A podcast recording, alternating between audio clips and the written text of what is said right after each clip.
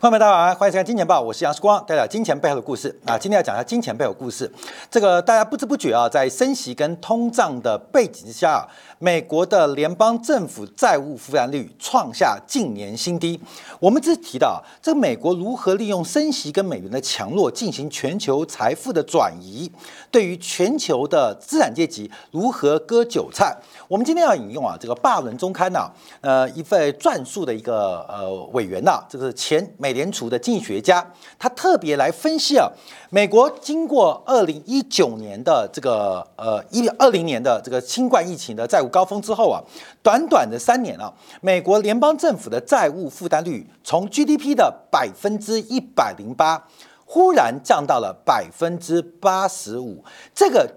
嗯，美国没有阳谋做阴谋啊，这是等于公开的跟大家报告如何减轻美国的债务，如何收割全球韭菜。我们今天啊就要举一下例子，让大家了解到，细谷银行也好，瑞信贷也好，德智银行也好，到底发生什么问题？其实这叫做慢雷，而这个慢雷还在延续当中哦，全球仍然被美国。长期不断的在放血当中。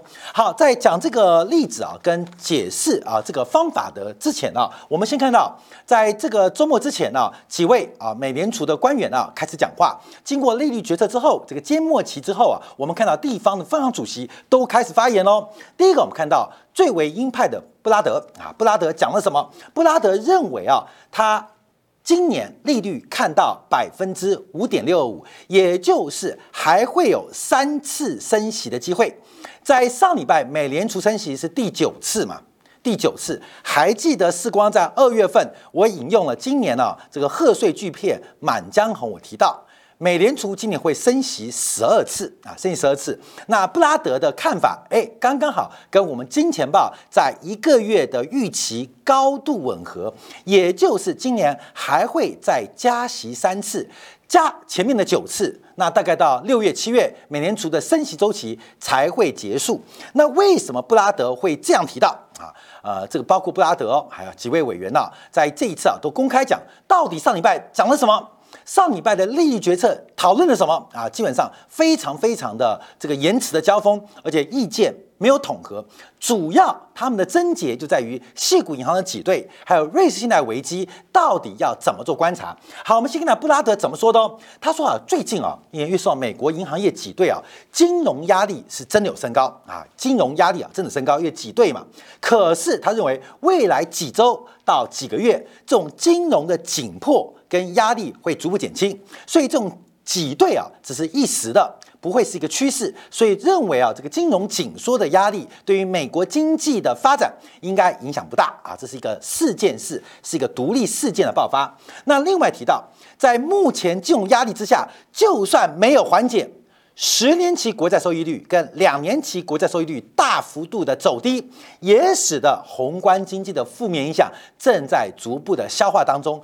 这就是美国软着陆的一个重要指标。在软着陆的前提之下，加上要对抗通胀再起，还有第三个没讲的收割全球资产的过程当中，美国要再升息是不会让步的啊！这布拉德讲法所认认为啊，利率会升到。百分之五到五点七五，也就是在点阵当中，它是这个三位的其中一个。嗯，还有一个更鹰派的哦，还有更鹰派的哦，那不是布拉德，因为布拉德自己表明哦，这个就世光那天讲了一个神经病啊，一个坏蛋啊。什么会利率会升到百分之六啊？这个坏蛋布拉德说不是我，不是我，不是我，不是我，不是我，我是这三个其中一个，那个最疯狂那个不是我，不是我。那他提到了啊，目前认为啊，这个利率水平会再升息三次。好，这是布拉德最新的一个观察讲法。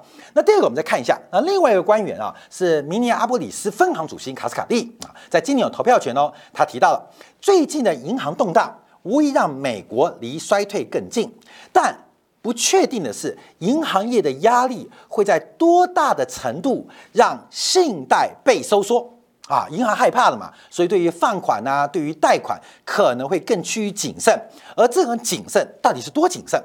到底是多谨慎？不确定。而这种谨慎发生之后，对于美国的经济，对于通膨胀会有多大的影响？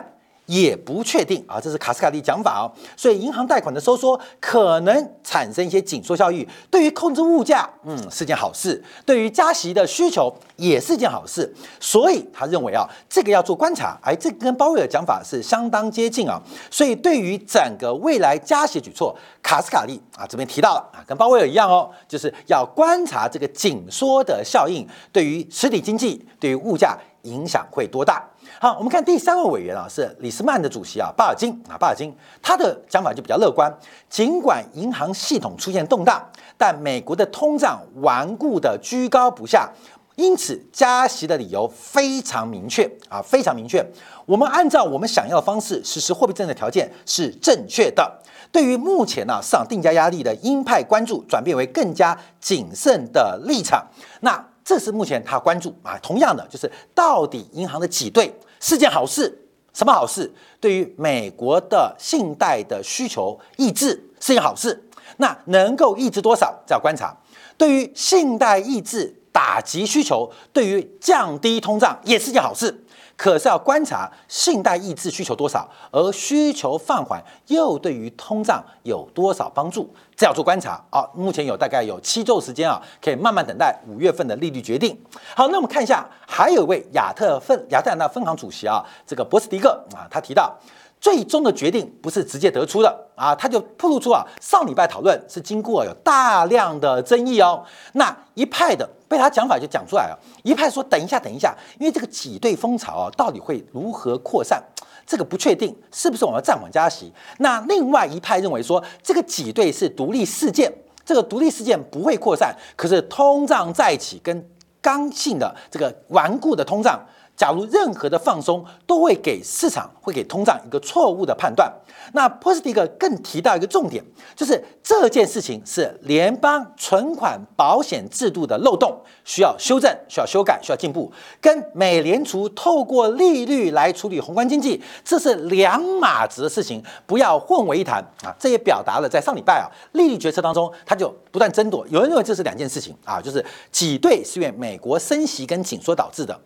可是这个呃，波斯蒂克认为这是两件事情，因为存款保险制度出现一些瑕疵，可能不能应付现在的呃电子化或者虚拟化的交易，所以有很多的瑕疵。而这个瑕疵跟美联储的宏观政策的控制是两码子事，可以分开做处理。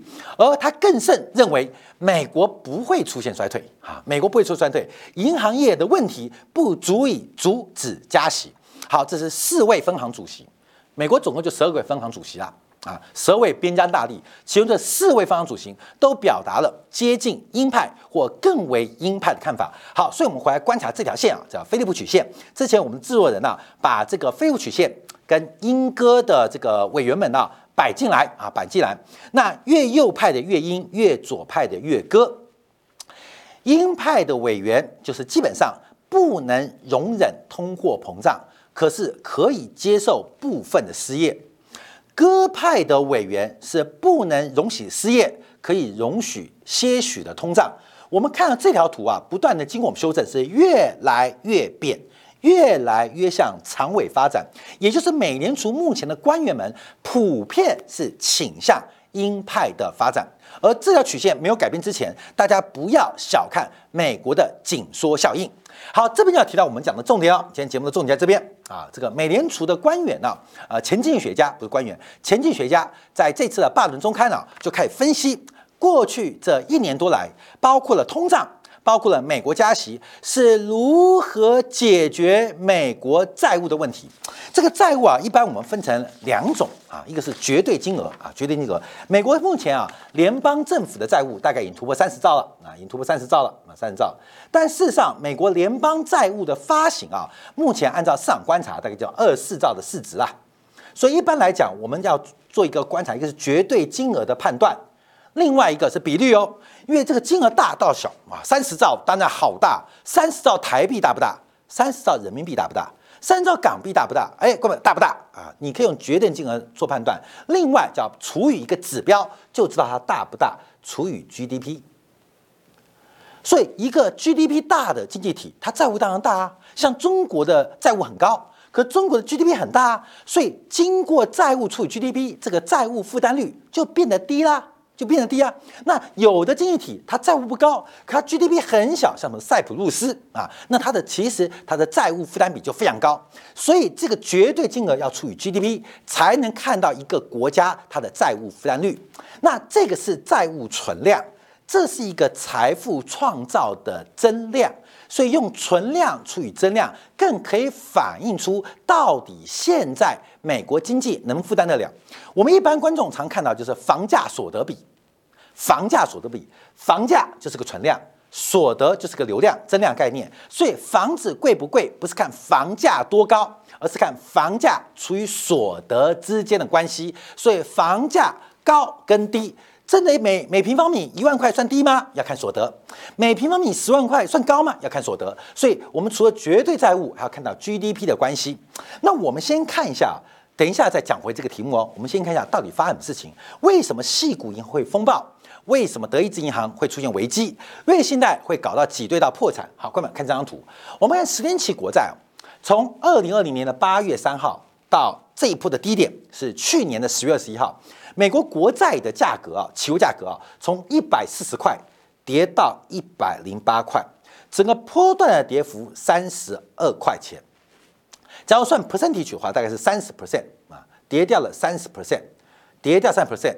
你满一百四十块，现在剩下一百零八块，所以赔三十二块钱，赔了三十 percent。所以为什么台湾的寿险业提炼大量的债券的减损，未实现的损失？为什么细股银行会被破产啊？原因就是债券的投资出现大规模的损失。那我们这边要关注啊，因为现在的债券价格是创债券价格是创下多久以来新低啊？哦，呃，价格啦。这个间价格，这创下十多年来的新低啊！也就是过去十年买债的人，现在都是亏损跟套牢当中。那我报就好了吗？不是股票套牢，哎，我今天买台积电买了六百八十八块，没关系，我报到死，我传子传孙总可以了吧？嘿嘿，债券不行，债券有期限，看没有？债券有期限哦，啊，债券有期限哦，不是你可以传家。当传家宝的哦，也不是你想传子传孙哦，因为债券会到期，所以你买在高点，除了微薄的利息收入之外，基本上它无法挽回你本金的收入，无法你挽挽回本金的损失。好，那我们看一下，二零二零年八月三号是美国国债最高峰时候、最高点时候啊，这边有负利率哦。当时美国国债的这个利率啊，我们现在追回去啊，在二零二二年就这个时候，二零二零年二零二零年八月三号，利率在这边啊零点五三六啊，最低点是二零二零年三月九号，就新冠疫情爆发的时候是零点三三三，十年的收益率哦，现在已经涨了呃不知道几倍，现在涨了十倍了，最高的时候来到十四点三了，到今天为最新为止是四三点三八。三点三八刚好涨了十倍哈，现在利率刚刚涨了十倍，嗯，从零点三三三啊涨到现在，昨天呢啊最新价格是三点三八，涨了刚刚好十倍啊十倍。好，大家注意啊，在二零二年八月三号的时候，当时啊啊我们跟大家分析一下，我们把数据抓出来，在最新的时候，二零二零年八月的十二号，美国有做一次十年期的国债标售。当时的规模是三百八十亿美金十年期的债券啊，观众注意哦，啊，注意哦，啊，注意哦，这是当时标售哦。那新闻你去追啊，新闻就是遭到市场热烈的追捧、热烈的抢购，得标利率是百分之零点六七七，嗯，各位，百分之零点六七七哦，是这个数字哦。你拿一百块去竞标啊，这个是市场价格哦，这是另外的价格。一百块每年只能拿到零点六七七的利息，也就一百块我存进去，领十年我只能领六块七毛七分钱的利息，这是利息哦，加这个金额哦。我跟他报告的数字啊，最新啊，最新六个月的呃国库券利率是百分之四点七六。国库券利率我们可以当做银行的财务成本，你知道它要亏多少钱吗？银行负债端的成本超过百分之四，甚至接近百分之五。可是他在当年买了一个十年期的国债收益率，它的报酬率是百分之零点六七七，一个是低价卖，一个是报到死。不管你是报到到期还是低价卖，你都要蒙受巨大的亏损，都要蒙受巨大的亏损。好，这边我们就要马上拉回到我们刚刚讲的半分钟开的主题了，因为啊，半分钟开这个经济学家他就特别分析啊，美国的国债，美国国债，国债，国债的市值占 GDP 的比重，在新冠疫情因为三轮的财政刺激大举的发债，所以美国国债。当时最高的时候是 GDP 的比例百分之一百零八，百分之一百零八，而且因为疫情爆发的额外支出，让美国国债额外哦不是不是没只有只有这个金额是额外额外多发行了一点八九兆的这个负债，额外发行哦，各位额外就是除了本来每年大概五六千亿的赤字之外，额外又发行了一点八九兆。那当时最高啊，美国联邦债务占 GDP 是百分之一百零八，债务除以 GDP 是百分之一百零八。结果最新数字到二月份不得了了，吓死人了！美国国债的市值占 GDP 的比例掉到了百分之八十五，掉到了百分之八十五。好，各位，这个数字很恐怖哦，一口气掉了二三个百分点。我们举个另外一个例子啊，二零一一年欧债风暴爆发之后，德国率先这个紧衣节食啊，才勉强透过六年的时间，把德国的联邦负债率从七十八 percent 降到七十 percent，平均一年一 percent 速度，才把德国的债务慢慢降下来。而从二零一一年、一二年到二零一八年。德国这种降债、降杠杆的速度是二战以来最快的速度，就是一年降一 percent，一年降一 percent 哦。德国人就是开始呃，每天吃两碗饭，先吃一碗半，每天开这个暖气从二十五度变二十四度啊，根本就是紧衣缩食。美国金融操作一下，短短的两年时间就把联邦债务从原来一百零八 percent 降到八十五 percent。好，各位朋友，我们讲怎么做的，怎么做的，怎么做的，这个就是美国厉害地方。所以有时候我们在批评啊，美国人太爽了，每天都是享乐主义。你看那个 NBA 啊，现在快要进季后赛，现在越来越激烈嘛。像这个西区啊，这个三四五六七八九名啊，基本上那个胜差都是一两场之内，很激烈。那个球场啊，都人满为患啊。管你外面几队，现在门票抢翻天，黄牛票越来越高啊！大家都要看几个关键球队，像湖人啊，像勇士队，能不能确保进前八名嘛？美国人每天在玩，每天在爽，为什么？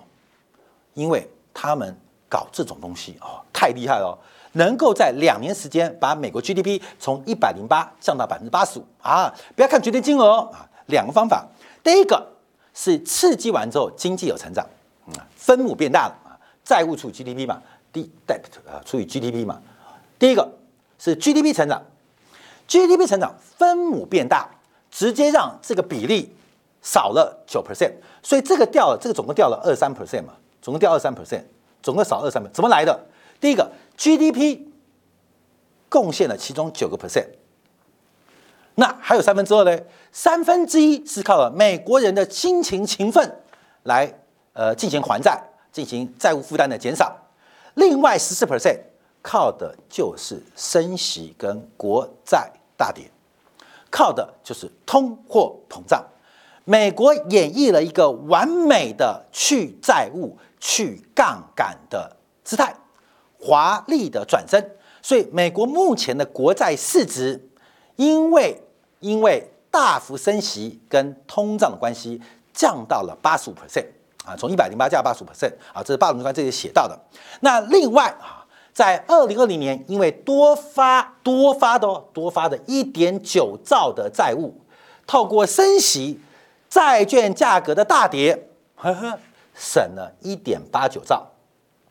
所以整个新冠疫情额外的财政支出由所有的债权人买单。好，这个图啊，我们就要看两年期国债就更清楚哦。啊，两年期过来更基础哦，美国债务额外多发一点九债，啊，简单，主力出货出在一百一十块，发行嘛啊，发行。最近不是我们这个 KY 美食八十五 DC 老板娘开卖股票吗？啊，这一样哈。美国国债赤字发行在这边，现在在哪边？现在这边啊，在这边直接啊，直接打了九五折，九五折还有多啊，才刚刚借的，马上打九五折。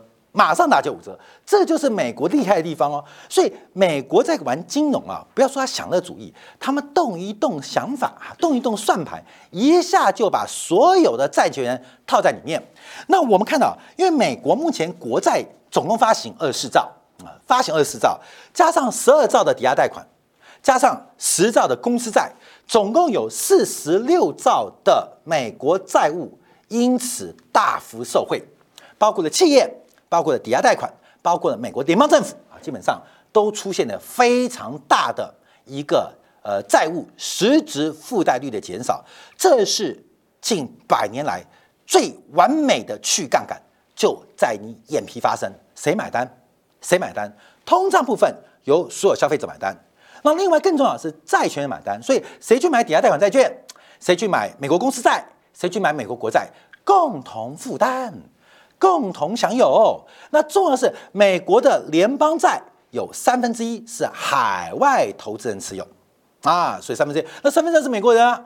抵押贷款证券大概有。四分之一是海外投资人有。啊，所以像台湾的国泰金控说，我国债不多啊，对不起，有。抵押贷款证券化商品，抵押贷款证不多，还有。公司债啊，公司债有。三分之一左右是全球人负担。所以美国人自己的债务自己担一半啊，多一点点，另外一半全球人来共同负担，这是美国的完美去杠杆方案。所以我们看到，哎，再讲回来债券部分了啊，再讲，你看这个债券呢，一百一十块买的，现在一百零四块啊，一百一十块的利率是多少？一百一十块，各位在这边，在这边，一百块的利息就给你零点一块钱，不是一块钱哦，是给你一毛钱。跟你借一百块钱，只付你一毛钱的利息啊，只付你一毛钱利息。那一毛钱地方，我可以给你两年。现在啊，哎，你看，二零二一年嘛，二零二二零二一年二月十五号发行的嘛，对不对？跟你借一百块钱，讲好了，到今年呐，今年是二零二三年了，二月十五号，上个月还你，总共付你多少钱？总共付你两毛一分钱的利息，借你一百块。结果只要给你两毛一分钱的利息。我们知道现在的两年期国债，甚至我们看，等一下看张图啊，来来来来来来来来，持续曲线啊，来来看持续绝对曲，光明，你懂吗？我跟你借钱之后，我可以每天睡觉，我就钱摆那边，什么都不要做，我都不要做啊，不要做。你说施工不行啊，要付利息，不要急，不要急，不要急，我只要我只要。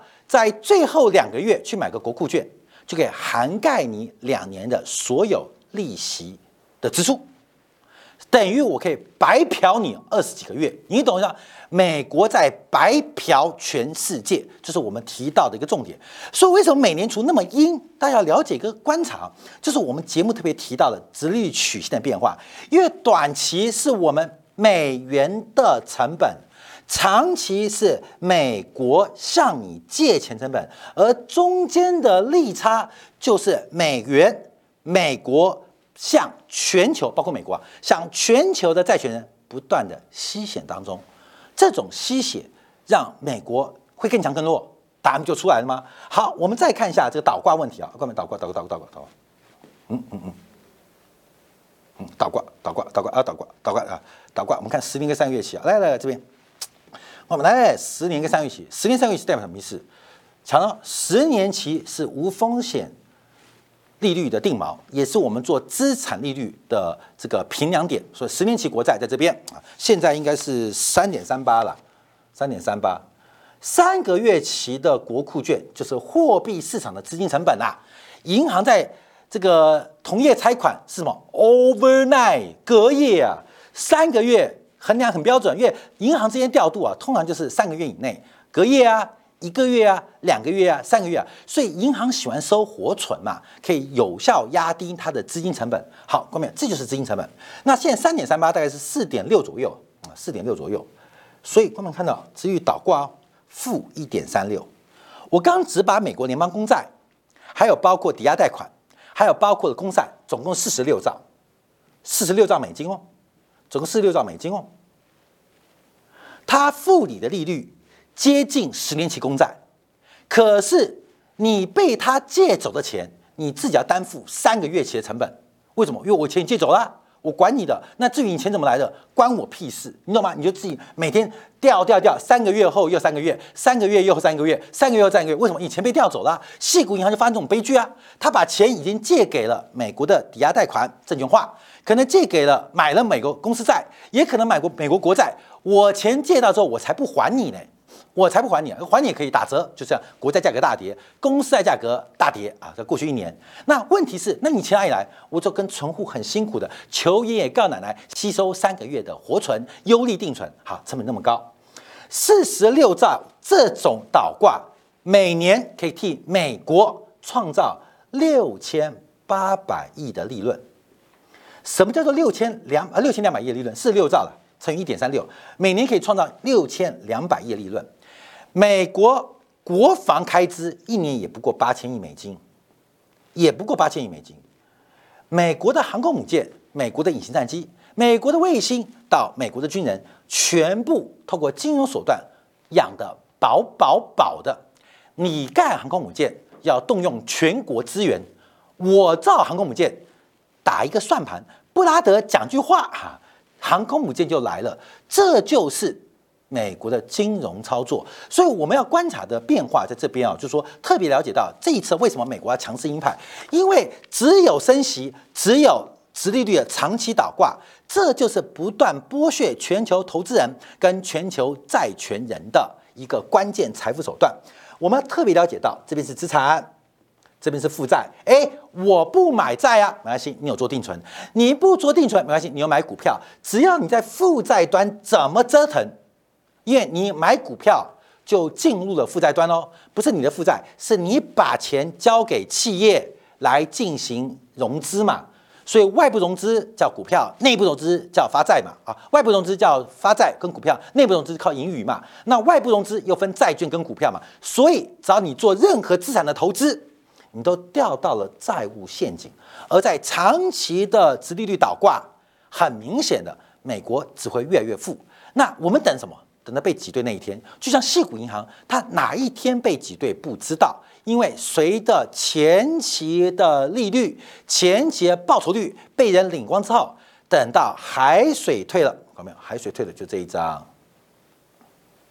等到海水退了，才发现所有人都是光屁股。所以，我们今天这边跟大家分享啊，就是为什么美联储那么强硬，因为这是整场。这是一个全局的规划。美国正在解决自己的债务负担率，美国正在调整自己的结构，所以透过了升息跟市场自然的反应，正在不断不断的吸干全球债权人跟投资人的财富，分享给大家。